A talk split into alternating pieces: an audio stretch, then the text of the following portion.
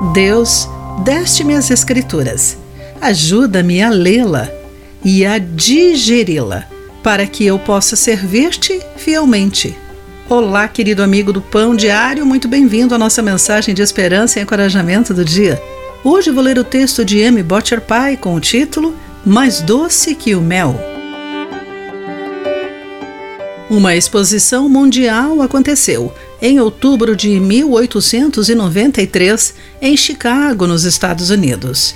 Os teatros da cidade fecharam porque os proprietários imaginaram que todos iriam à exposição.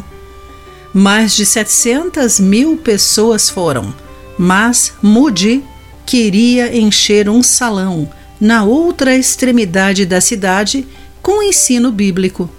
Seu amigo Torrey não acreditava que ele conseguiria isso no mesmo dia, mas, pela graça de Deus, ele conseguiu. Torrey afirmou que as multidões compareceram porque Moody conhecia o livro mais desejável que este mundo anseia conhecer: a Bíblia. Ele desejava que outros amassem a Bíblia como Moody a amava, que a lessem com dedicação e zelo.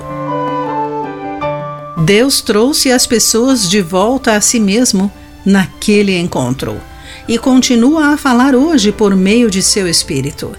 Podemos nos identificar com o amor do salmista por Deus e suas Escrituras. Como são doces para o meu paladar as tuas palavras, mais que o mel para minha boca. Salmo 119, versículo 103.